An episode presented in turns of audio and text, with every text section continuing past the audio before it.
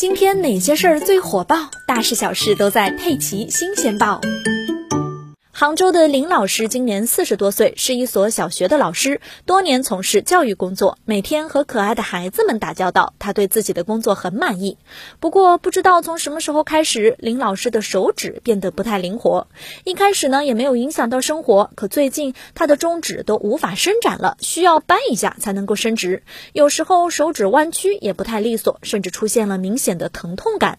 其实啊，像林老师这样的患者并不少，他得的是我们传统所说的弹响指症，更专业的说法呢是狭窄性腱鞘炎。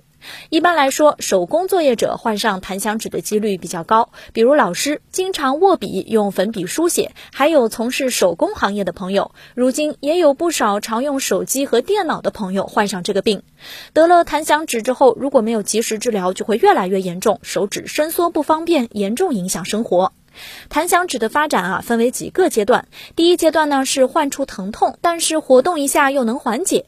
第二阶段是伸屈手指的时候会有咔嗒一声弹响，有疼痛感。第三阶段就是像林老师这样了，手指伸直了不能弯曲，弯曲了又不能伸直。所以大家初期就要多加干预。如果手指有疼痛感，赶紧去医院检查。